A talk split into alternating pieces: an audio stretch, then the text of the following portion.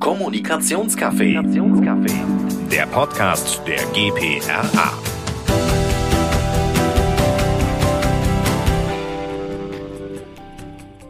Ein Podcast, viele Stimmen und jede Menge Perspektiven. Heute mit mir, Lena von der Fink und Fuchs AG in Wiesbaden, zum Thema Krisenkommunikation. Und darum soll es gehen.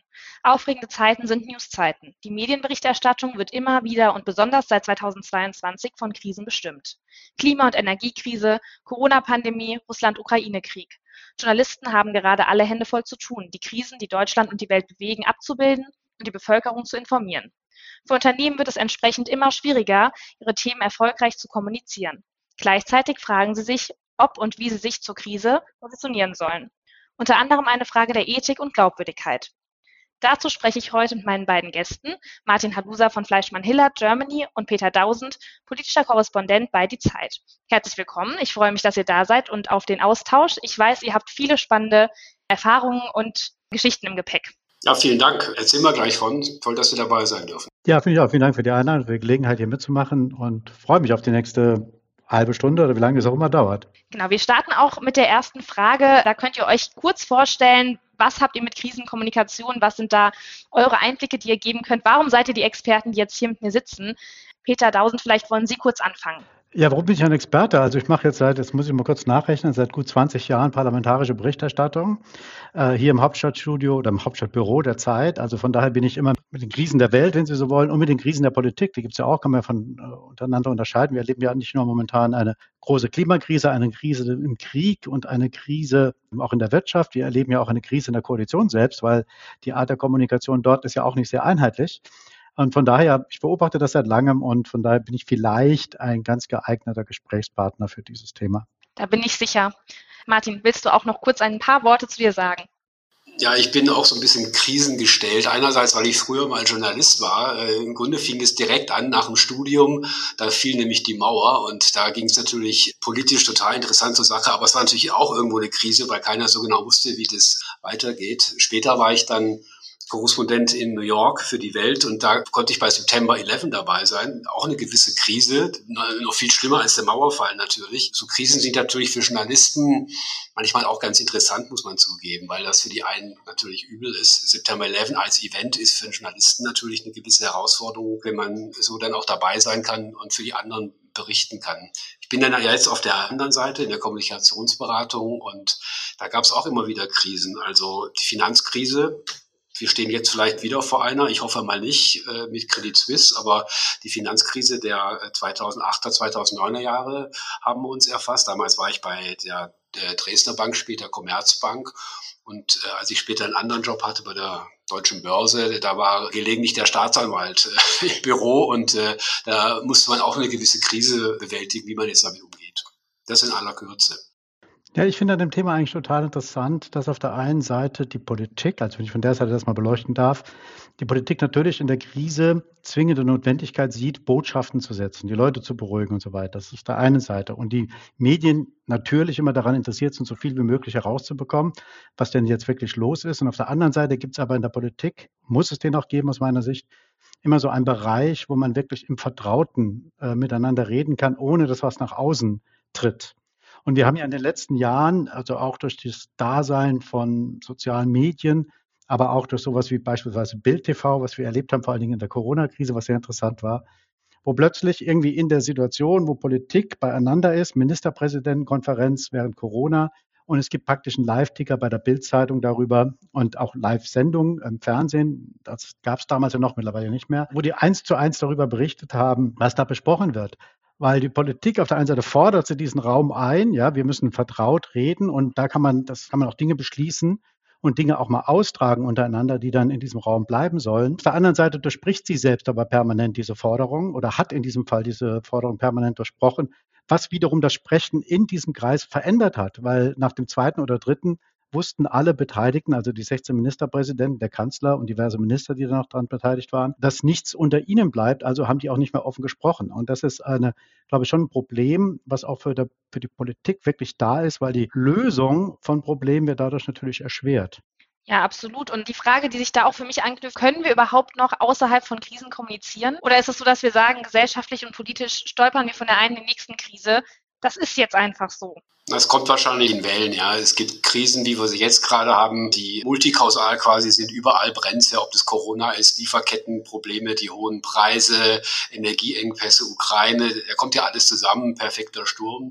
So Zeiten hatten wir im Grunde nie. Es gab immer mal Krisen und natürlich auch die Phasen zwischen Krisen. Und da kommt man mit anderen Themen natürlich schon besser durch als in Krisenthemen, wo man ja auch eine gewisse Coverage seitens der Medien haben muss, weil jeder davon betroffen ist, weil man da im Grunde ja auch irgendwie Quote mitmachen kann. Also ich kenne das äh, kleines Beispiel jetzt USA, da ist ja jeder kleine Sturm ist schon eine Riesenkrise, weil Amerika unterzugehen droht in irgendwelchen Hurricanes und dann je, alle 100 Meter steht ein Reporter von CNN, dem der Schirm umklappt, da wird eine wahnsinnige Dramaturgie erstellt, obwohl es eigentlich nur ein ganz normaler Sturm ist. Also das Medieninteresse ist natürlich da manchmal größer als der Event selbst. Ja, das stimmt. Das ist auf der einen Seite natürlich richtig. Auf der anderen Seite glaube ich aber schon, dass wir äh, momentan Krisen erleben, die so schnell nicht gehen werden. Also die Klimakrise sowieso nicht. Das wird noch ganz dramatische Folgen haben in den nächsten Jahren. Und erleben wir hier jetzt schon teilweise. Teile der Migrationsbewegung, die wir erleben, sind ja Folgen der Klimakrise schon, ohne dass wir das als solches immer direkt sehen. Und natürlich wird auch die geopolitische Neuordnung, die äh, ansteht momentan, das ist etwas Wiederkehren des Kalten Krieges, der ja in Teilen Europas auch ein heißer Krieg ist. Also die Konf Konfrontationsstellung aus der Zeit nach dem Zweiten Weltkrieg haben wir wieder, vielleicht sogar verschärft, weil neben Russland dann noch China auf dieser Seite steht. Also das sind alles Sachen, die uns so schnell nicht loslassen werden. Und von daher glaube ich, dass wir lange Zeit auch noch Krisenkommunikation machen müssen. Und es wird für andere Themen sehr schwer sein, da aufzutauchen. Das ist gar keine Frage. Ich glaube, es gibt einen Unterschied zwischen Kommunikation in der Krise und Krisenkommunikation. Also Kommunikation in der Krise ist das, was wir jetzt gerade machen, weil die Krisen von außen auf uns einpurzeln. Und Krisenkommunikation ist meist doch eher so singulär und auch eher handhabbar und auf was man sich gut vorbereiten kann. Die anderen Krisen, die großen, die wir jetzt haben, also Kommunikation in der Krise, die sind ja in vielen Teilen gar nicht vorhersehbar gewesen. Deshalb kann man sich da auch entsprechend nicht so gut darauf vorbereiten. Ja, das stimmt, aber Krisenkommunikation, da sind wir auch wieder bei diesem Widerspruch, den ich vorhin mal versucht habe darzustellen. Also dem Kanzler beispielsweise wird ja vorgeworfen, dass er zu wenig kommuniziert in der Krise und das zu wenig erläutert, was er macht. Ehrlich gesagt sehe ich das ein bisschen anders. Ich meine, es gibt permanent Regierungserklärungen. Er war jetzt, glaube ich, dreimal bei Illner in so einem 1 zu 1 Format. Das hat Merkel, glaube ich, in 16 Jahren bei Anne Will gemacht. Insgesamt dreimal und er macht das jetzt in einem Jahr schon. Also ich sehe das gar nicht so sehr. Er ist vielleicht aber dann auch jemand, der auch mal sagt, dazu sage ich jetzt nichts, weil da Vertraulichkeit herrscht. Und wenn er sich mit dem amerikanischen Präsidenten oder auch mit Zelensky, dem ukrainischen Präsidenten, über das eine oder andere verständigt, dann muss das auch nicht eins zu eins in die Öffentlichkeit getragen werden. Dass wir nachfragen, ist natürlich gehört mit zum Spiel.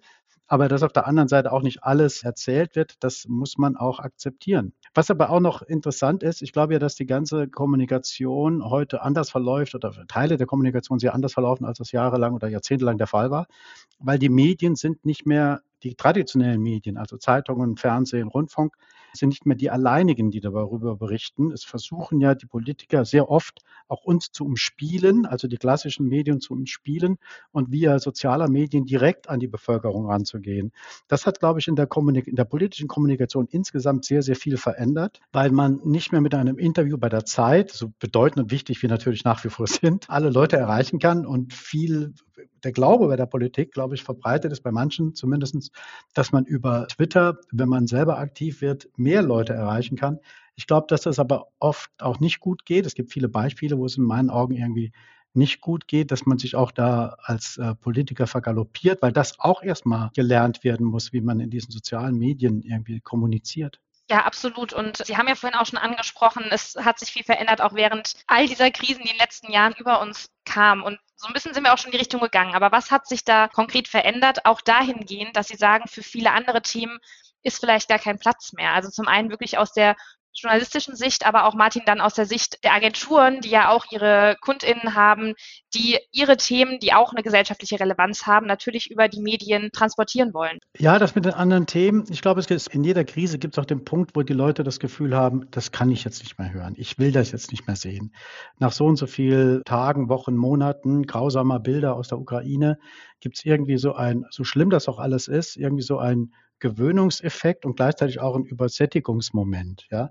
Und dass dann man auch nach anderen Dingen sucht. Das ist aber jetzt vielleicht oftmals nicht zwingend das nächste Problem, sondern irgendwie vielleicht so ein bisschen eskapistisch nach Dingen, die ablenken, nach fröhlicheren Themen. Also es gibt ja manchmal immer wieder auch Situationen auch bei uns, wo wir darüber reden, wir brauchen jetzt in unserer Strecke, in der Politikstrecke, nicht nur weiter hinten im Platz, sondern auch in der Politikstrecke, brauchen wir jetzt mal positive Geschichten, ja, um halt äh, das aufzulockern und nicht permanent den Leuten das ganze Elend der Welt vor die Füße zu kippen, weil oftmals ist ja auch in ihrem Leben ist ja trotz aller Belastungen, die das ja auch mit sich bringt, gerade der Krieg jetzt mit den Folgekosten für Heizen und alles andere, äh, merken die ja die Auswirkungen. Aber auf der anderen Seite ist deren Leben ja nicht total geprägt davon, sondern es gibt auch viel Positives und viel Lebensfreude, was die Leute irgendwie haben. Und das muss ich natürlich auch medial irgendwo wiederfinden, sonst zeichnen wir eine Welt, die mit deren Welt unserer Leser, dem Fall, überhaupt nichts zu tun hat oder nicht mehr so viel zu tun hat. Und von daher, glaube ich, gehört es auch zu den medialen Mechanismen, dass man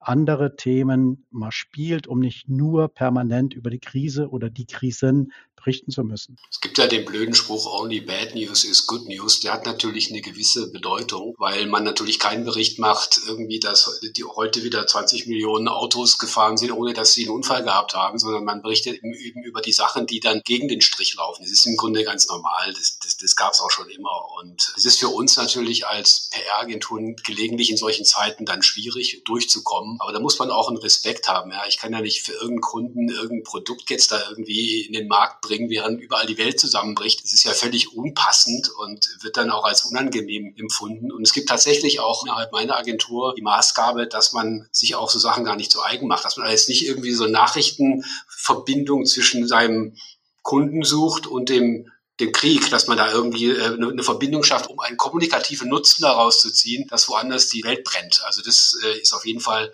nichts, was, was man machen sollte. Klar überwiegen die schlechten Nachrichten. Und mir ist es gestern komischerweise aufgefallen, als ich die Tages Schau, glaube ich, geguckt habe. Da war auf einmal am Ende so ein Bericht, drei Minuten lang, über ein Naturschutzgebiet in Albanien, das eingeweiht wurde. Da habe ich gedacht, also irgendwie, warum machen die das jetzt? Es passt doch überhaupt nicht rein. Überall ist Krieg und Inflation und die Credit Suisse geht einen Bach runter und eine Finanzkrise droht.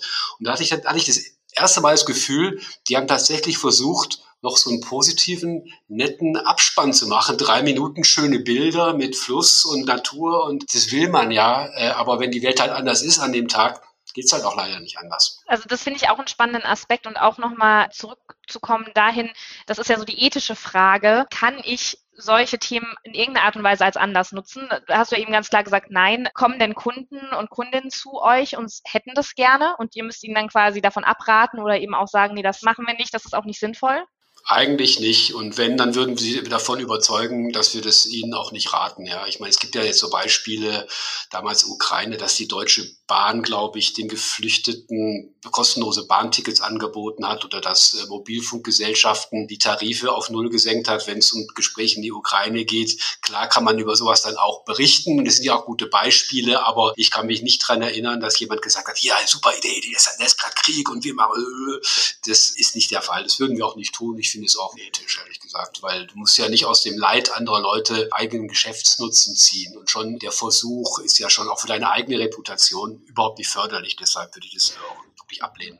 Ja, ich finde sehr interessant, dass in so Krisen oftmals so widersprüchliche Erzählungen im Raum stehen, so gegeneinander laufen und eine sich ganz klar durchsetzt. Also ein Beispiel zu nennen, es gab ja lange Zeit die Erzählung too late, too little, also zu spät und zu wenig würden die Deutschen in Richtung Ukraine liefern. Das hat die Opposition erzählt. Das kam auch teilweise aus anderen Ländern. Und es gab eine Gegenerzählung der Bundesregierung, mit der sie gar nicht durchkam. Wir sind der zweitgrößte Waffenlieferant. Wir haben die meisten Ukrainer in Deutschland aufgenommen von allen anderen Ländern weltweit. Wir leisten einen sehr hohen, auch der zweithöchste äh, finanzielle Mittel für zivile Leistungen in der Ukraine. Diese Erzählung hat sich erst so langsam, ganz am Ende, jetzt kommt das mit den Waffen, nachdem die Panzer geliefert wurden, so langsam bei den Leuten an, dass das alles gar nicht so schlecht war. Während die anderen permanent gefordert haben, wir müssen ja Panzer liefern, sind jetzt die Deutschen die ersten, gemeinsam mit den Polen gewesen, die auch tatsächlich die Panzer jetzt liefern. Und da hat sich ein bisschen was verdreht. Aber ich fand es interessant, wie gesagt, dass diese Erzählung sich durchgesetzt hat. Die Deutschen sind immer die Letzten und bremsen. Dabei war es in der Wirklichkeit so, dass wir nach den Amerikanern gemeinsam mit den Briten, wenn wir so grob überschlagen, diejenigen waren, die am meisten geliefert haben von Anfang an. Und das ist etwas auch, was mit medialer Widerspiegelung auf zu tun hat. Martin hat ja eben gesagt, es werden nur die, ah, only bad news are good news, also das Negative wird dann hochgezogen, die Kritik wird hochgezogen und das ist schlagzeilenträchtiger, als wenn man sagt, Deutschland hat jetzt die zweitmeisten Waffen von allen Nationen geliefert. Das ist schon interessant, dass Medien halt so laufen. Das Beispiel kann man übrigens gut nachlesen in einem Artikel von einem gewissen Peter Dausen in der Zeit von vor zwei, drei Wochen. Und das fand ich nämlich auch, auch interessant, äh, wie er das zusammengetragen hat, weil es genau die Geschichte unterstreicht, wie man schwer durchkommt mit Dingen, aber sie dann trotzdem mal erzählt werden, aber halt irgendwie erst vier Wochen später, wenn es nicht mehr so interessant zu sein scheint.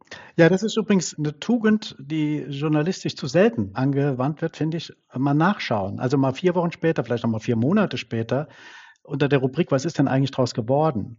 Also das, was so ähm, wochenlang, monatelang Schlagzeilen bestimmt, verschwindet und man schaut dann gar nicht mehr nach, was daraus geworden ist. War das denn eigentlich damals berechtigt, diese Aufregung oder nicht? Und so ganz grob jetzt mal gesagt, glaube ich, dass halt viele dieser Aufregungen auch ein bisschen überinszeniert sind und äh, vieles nicht so, wie das immer so schön heißt, gegessen wurde, wie es dann gekocht wurde. Ja, aber so ein schönes Beispiel ist doch die Türkei, oder? Da hat die Erde in Syrien gewackelt und vor drei, vier Wochen 50.000 Tote. Ich habe ja seit Tagen nichts mehr darüber gelesen. Aber das ist so ein typisches Beispiel.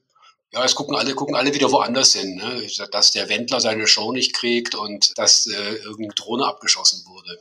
Aber ist das auch vielleicht ein Grund dafür, dass man nicht mehr nachschaut? Eben vielleicht, ich will nicht sagen Angst, aber ähm, die Befürchtung, dass man berichtet hat und dass sich nicht bewahrheitet hat oder man eben äh, bemerkt hat, okay, es war vielleicht doch gar nicht so dramatisch, wie man prophezeit hätte oder angenommen hätte. Nee, das glaube ich nicht. Ich glaube ja schon, also das merkt man ja in Reaktionen von Lesern, wenn man mal nachschaut und sagt, also da haben wir ein bisschen überzogen, da haben wir einen Fehler gemacht oder wir haben ja nicht exakt berichtet. Wir haben ja auch so einen so ein, so ein Bereich in unserer Zeitung, wo wir auch Dinge berichtigen, ganz bewusst berichtigen. Machen wir ja nicht allein, machen andere auch. Und das ist etwas, was bei den Leuten wirklich gut ankommt, weil ja, es gehört natürlich auch äh, dazu, dass man selber seine eigene Berichterstattung mal nachgeht und wenn man da was falsch eingeschätzt hat, muss man das korrigieren. Das und das kommt aber, wie gesagt, gut an, als wenn man dann irgendwie blind auf seiner Behauptung beharrt, sondern äh, sich zu korrigieren ist ja auch eine Tugend prinzipiell. Und Journalisten sind weit davon entfernt, unfehlbar zu sein.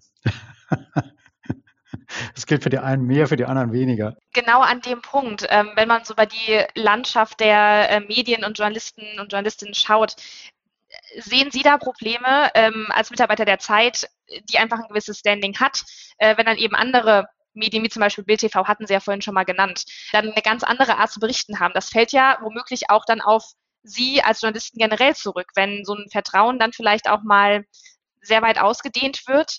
Ja, also es gibt ja Umfragen, die besagen, dass das Vertrauen in die Journalisten sehr gelitten hat in den letzten 10, 20 Jahren und dass halt das Ansehen nicht mehr so hoch ist, wie es mal war wobei es wahrscheinlich noch nie so extrem hoch war, äh, muss ich fairerweise zugestehen. Auch zu Martins Zeiten, als er noch Journalist war, war es auch noch nicht so riesig doll. Aber es hat schon gelitten und das hat natürlich auch etwas damit zu tun, dass wir ja in den vergangenen Jahren durch die Querdenkerbewegung ja auch so eine massive Antibewegung haben, nach dem Motto die Vorstellung, wir sind alle, stecken alle unter einer Decke, nicht nur die Journalisten, sondern auch noch mit der Regierung, dass der Regierungschef oder der Kanzleramtschef oder wer auch immer morgens die Parole ausgibt und wir dann alle das Gleiche schreiben. Das ist sowas von dermaßen absurd. Aber das hat sich so als Erzählung in Teilen der Bevölkerung so festgesetzt, dass, glaube ich, insgesamt das äh, Renommee der Journalisten ähm, äh, gelitten hat. Auf der anderen Seite gibt es aber, glaube ich, auch schon wiederum eine Gegenbewegung, wo erkennbar wird, wie wichtig auch seriöse Medien sind, ja, dass man auch dagegenhalten muss. Und das gilt äh, mit Sicherheit nicht nur für die Zeit, um Gottes Willen, aber es gilt auch für die Zeit. Und was Sie gesagt haben, ist schon richtig. Das äh, sieht, merkt man ja auch. Also wir sind, haben wirklich ein Renommee, das sehr, sehr gut ist. Das, dadurch hat man aber auch eine Verantwortung, diesem Renommee auch immer wieder gerecht zu werden. Und dem müssen wir uns stellen. Und wenn es das nicht gelingt, ist das so muss das auch benannt werden. Ich finde auch, dass der Niedergang des Journalismus, von dem vor 10, 20 Jahren hier und da mal äh, zu lesen war, der hat überhaupt nicht stattgefunden. Ganz im Gegenteil, durch das ganze Aufkommen, dass jeder jetzt irgendwie Leserreporter sein kann und per Facebook Live von irgendwelchen Plätzen in Ägypten oder sonst wo berichten kann, dadurch und, und, und Fake News, was aufgekommen ist, umso mehr Medien und, und Darstellungen und Kanäle auf dem Markt sind, desto wichtiger ist es, dass man jemanden hat, der das beurteilt, ist was äh, beurteilen kann, was wichtig ist und was nicht so wichtig ist. Und dafür ist eben der Qualitätsjournalismus, für den äh, Peter und die Zeit natürlich steht und andere sicherlich auch, äh, umso wichtiger als je zuvor, um den Menschen eine, eine Guidance zu geben durch diesen ganzen Informationsdschungel, den man ja zum Teil äh, gar nicht mehr durchblicken kann. Dabei ist allerdings wichtig, dass man diese Medien auch nutzt. Also es gibt ja, sagen wir mal, Leute, in der Generation unserer Kinder, die sich auch komplett anders informieren. Ja. Ich setze mich tatsächlich immer noch abends hin, gucke die Tagesschau und sage, hier in einer Viertelstunde, da weiß ich, was in etwa auf der Welt los ist oder lese Zeitungen oder Magazine, um Bild davon zu kriegen, weil da das Vertrauen da ist, weil ich weiß, es sind Qualitätsjournalisten, die da arbeiten, was ich in Facebook nicht mal nicht, nicht setzen würde. Ich habe auch keine Google Alerts auf irgendwas gelegt und glaube dann, das seien die Nachrichten, die ich alleine wissen müsste und denen ich alleine Glauben schenken wollte. Deshalb glaube ich gerade, heute ist der Qualitätsjournalismus wichtiger denn je und er ist vorhanden. Ja. Es ist ja nicht so, dass es alles Richtung Boulevard geht und Einschaltquoten und Klicks. Und übrigens, äh, ich kann ja Werbung für die Zeit machen. Die, Zeit, die das ja seit Jahren gut macht, ist eine der wenigen Publikationen, würde ich sagen, Peter, korrigiere mich, wo die Auflage kontinuierlich sinkt. Ja, äh, steigt, Entschuldigung, steigt. Ich war schon einen Gedanken weiter. Wir waren früher zusammen bei der Welt, der Peter und ich. Und das ist ja sehr, sehr nach unten. Da war es andersrum. Da war es andersrum. Und, und bei der Zeit durch dieses Konzept äh, des Qualitätsjournalismus gewinnt man, ja, und verliert nicht. Und das finde ich ein sehr gutes Signal. Ja, ich glaube halt, dass prinzipiell gibt es bei den Leuten so ein Bedürfnis nach mehr Hintergrund, mehr Analyse, mehr Vertiefung. Also es beschleunigt sich ja alles. Man kriegt sekündlich sozusagen über die Plattform, äh, Social Media und wo auch immer, Online-Plattformen, äh, Nachrichten äh, in, ins, werden einem da ins Auge geworfen und in die Ohren. Und äh, man braucht einmal in der Woche, glaube ich, und davon profitieren wir sehr, so einen Moment, wo man das alles mal nochmal reflektieren möchte. Und das, die Zeit ist halt ein Blatt, die das sozusagen anbietet, primär auch. Also es geht ja nicht nur darum, äh, nur das zu machen. Wir wollen auch Nachrichten haben, wäre es ja auch schön. Ähm, aber es geht auch äh, darum. Aber ich wollte gerne mal so ein bisschen die Perspektive wechseln, ein bisschen weggehen, nochmal von der, von der Medien, über die wir jetzt geredet haben, sondern über das, was ich so beobachte. Das ist Politik, also politische Kommunikation. Und da wird ja oftmals irgendwie der Vorwurf in den Raum gestellt, da ist vieles inszeniert in der Politik und nicht echt. Also ich würde zunächst mal sagen, dass es, ähm, man kann gar nicht nicht inszenieren. Inszenieren gehört immer mit dazu. Was wir jetzt hier machen, ist auch ein Stück weit Inszenierung. Und was ich ganz interessant finde, ist, ist, dass ich habe mal mit Franz Müntefering mit dem drüber geredet, als er noch SPD-Vorsitzender war, also im Interview hat er das sogar offen zugegeben. Der sagt, als er gemerkt hat, dass seine kurzen Sätze, für die er ja relativ bekannt war, also Parteigut, Fraktion gut, Glück auf, ja, so drei Wortsätze, dann hat er das bewusst eingesetzt, ja, in, in, in Interviews, in Statements, bewusst kurz gesprochen, mit kurzen Sätzen, ganz einfach, damit es hängen bleibt. Oder sein Bild von der Volksschule Sundern, der hat ja keinen, äh, zunächst einmal erster, erster Bildungsweg war dann Volksschule Sundern, da reicht Volksschule Sundern, war so ein Spruch. Das kam auch irgendwie gut an. Und dann hat er es aber in seinen Reden öfters eingesetzt, als er es normalerweise eingesetzt hätte. Also ist das schon eine Inszenierung, aber es ist eine authentische Inszenierung, weil es in ihm ja drin ist. Und es gibt so ein Beispiel für eine nicht authentische authentische Inszenierung fällt mir ein während des Afghanistan-Krieges, als dann Karl Theodor zu Guttenberg bei Kerner in Afghanistan eine Sendung gemacht hat, ein Unterhaltungsformat, eine Talkshow im Kriegsgebiet. Und das wurde massiv kritisiert und das war auch so ein Turning Point für die Popularität von zu Guttenberg, weil da hat das Setting nicht gestimmt. Also das war nicht situationsadäquat. Also man kann inszenieren in der Politik und auch dadurch kommunizieren natürlich, aber es muss der Situation und dem Typen, der Person entsprechen. Es darf nicht irgendwie was ganz anderes sein, als man selber ist. Und es muss halt zum, zur Umgebung passen. Und das ist etwas, was, äh, worauf die Politik in der Art und Weise, wie sie kommuniziert, glaube ich, die werden ja auch alle professionell trainiert, sehr darauf achtet, dass das funktioniert. Also ist, ist es auch, um jetzt nochmal so den Schlenker zur Krisenkommunikation zu machen, ist es auch was, was man aktuell stark beobachtet. Und auch der zweite Punkt, wenn man jetzt mal von der Krisenkommunikation im klassischen Sinne spricht, dass man sagt, es ist ein kurzes Ereignis. Äh, es gibt ja auch Politiker, die immer mal wieder im Einzelnen oder dann auch zum Beispiel als Partei in Krisen geraten, weil verschiedene Dinge entweder ans Licht kommen oder einfach passieren. Inwieweit spielt es da auch eine Rolle und da vielleicht auch, wie geht ihr dann vor in eurer Arbeit? Ihr habt ja ein sehr vertrauensvolles Verhältnis, das haben wir eben schon gehört. Wie ist da das Zusammenspiel und wie kriegt man das hin, trotzdem noch ähm, eben objektiv zu berichten, trotz der Inszenierung, die einem vielleicht auch bewusst ist und diesem Verhältnis? Ja, zunächst mal was zur Inszenierung. Also der Kanzler inszeniert sich natürlich auch ein Stück weit, äh, nämlich als die in unruhiger Zeit äh, die reine Vernunft. Ja, er unterspielt ja permanent Emotionen. Er ist ja keiner, der mit Emotionen rausgeht, sondern jemand, der immer ganz ruhig bleibt. Ich war beispielsweise bei einer Rede von ihm in Prag mit dabei. Da hat er eine europäische Grundsatzrede gehalten, die im die eigentlich sehr gut war. Ich fand innerlich sehr gut. Dreiviertel Stunde hat er, glaube ich, gesprochen. Aber es ist ihm ähm, durch seine Intonation sehr tonlos nicht gelungen, einmal einen Zwischenbeifall von dem Publikum, den jungen Studenten irgendwie zu bekommen in Prag. Und obwohl er da beispielsweise Sätze gesagt hat, wir haben große Fehler gemacht, haben viel zu wenig auf Osteuropa gehört in ihren Warnungen vor Russland. Und da, auch da gab es keinen Beifall, weil es halt so tonlos vorgetragen war. Also diese Inszenierung, ich bin die reine Vernunft in unruhiger Zeit, ist etwas, was nur bedingt funktioniert, glaube ich, weil in der Situation wollen die Leute auch emotional abgeholt werden. Und deshalb müsste er aus meiner Sicht Sicht das ein oder andere Mal auch was in ihm ja schon auch drinsteckt, mein, ich kenne ihn ja auch aus Hintergrundgesprächen und so weiter, dass er da emotionaler sein kann. Und im Bundestag war es ja auch einmal in einer Auseinandersetzung mit Herrn Merz, was ja dann noch direkt Schlagzeilen gemacht hat. Da war er das. Aber ich glaube auch, dass er in seiner Krisenkommunikation eigentlich ein bisschen mehr auf die Emotionen gehen müsste. Würde ich ihm raten, wenn ich sein Berater wäre. Ja, und wie ist das mit Distanz und Nähe? Das ist ja das große Problem oder das große Spannungsfeld. Ich finde das überhaupt gar nicht eigentlich als ein Problem, sondern ein, ein Spannungsfeld, in dem wir uns da bewegen. Natürlich müssen wir äh, nah dran sein, um halt was rauszubekommen und gleichzeitig oder auch richtig einschätzen zu können. Und gleichzeitig müssen wir aber auch Distanz wahren, weil wir keine Akteure sind, sondern Beobachter und Leute, die das zu analysieren und zu beschreiben haben. Aber ehrlich gesagt habe ich da noch nie Probleme damit gehabt. Also ich finde ich jetzt für mich nicht. Ich, also man kann mit Leuten jahrelang also gut zusammenarbeiten, wenn sie so wollen. Und dann gleichzeitig, wenn da irgendwas total schief läuft, und ich fand, das war beispielsweise in meiner Einschätzung mal bei Sigmar Gabriel als SPD-Chef so, dann habe ich was Hartes über ihn geschrieben, habe ihm auch äh, empfohlen, zurückzutreten. Und dann haben wir halt Funkstille gehabt für längere Zeit. Das ist dann halt so. Aber wenn man der Überzeugung ist, es ist jetzt richtig, äh, auch mal hart zu urteilen, dann muss man es tun. Ganz einfach. Und wird auch in der Regel gemacht, aus meiner Sicht. Dann ähm, ja, haben wir jetzt tatsächlich auch schon eine halbe Stunde ähm, gequatscht und es ist, es ist wirklich total spannend, auch die Einblicke. Ich hätte aber noch eine Frage. Wir haben es vorhin auch schon mal ein bisschen angekratzt, so in die Richtung, wie entwickelt sich das, äh, die, die Krisen, werden wir sie jemals wieder los? Und haben gemeint, es sind aber auch Wellen. Wenn wir jetzt einen Blick in die Glaskugel werfen, wird es uns jetzt ab jetzt für immer so begleiten oder werden wir auch erleben, dass es wieder ein bisschen abklingt und wir eine Normalität bekommen und auch andere Themen wieder mehr Platz haben?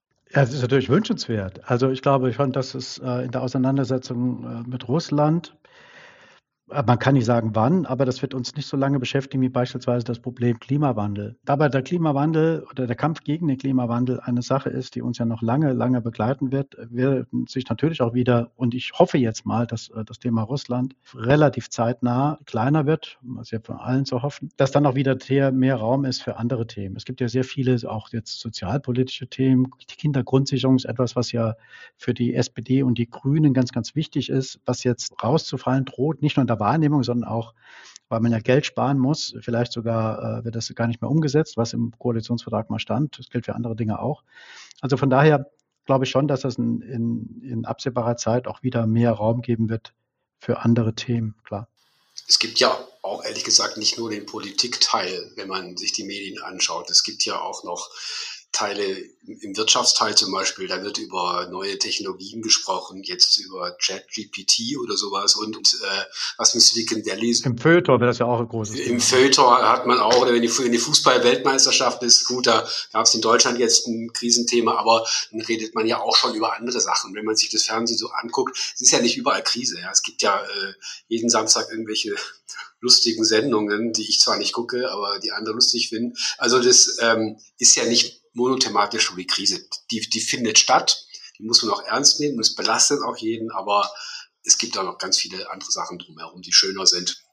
Ja, aber ich finde, da wenn ich noch einmal entgegnen darf, Martin, also was du gerade gesagt hast mit ChatGPT, finde ich ja total interessant, weil das ist natürlich ein Riesenthema, aber wenn ich die deutschen Zeitungen sehe im Vergleich zu anderen, dann ist natürlich da auch wieder sozusagen das Krisengerede sehr groß. Ja, also die Wahrnehmung, das ist eine wahnsinnige Bedrohung. Äh, und es wird natürlich die Arbeitswelt in Teilen sehr verändern, womöglich auch unsere im Journalismus.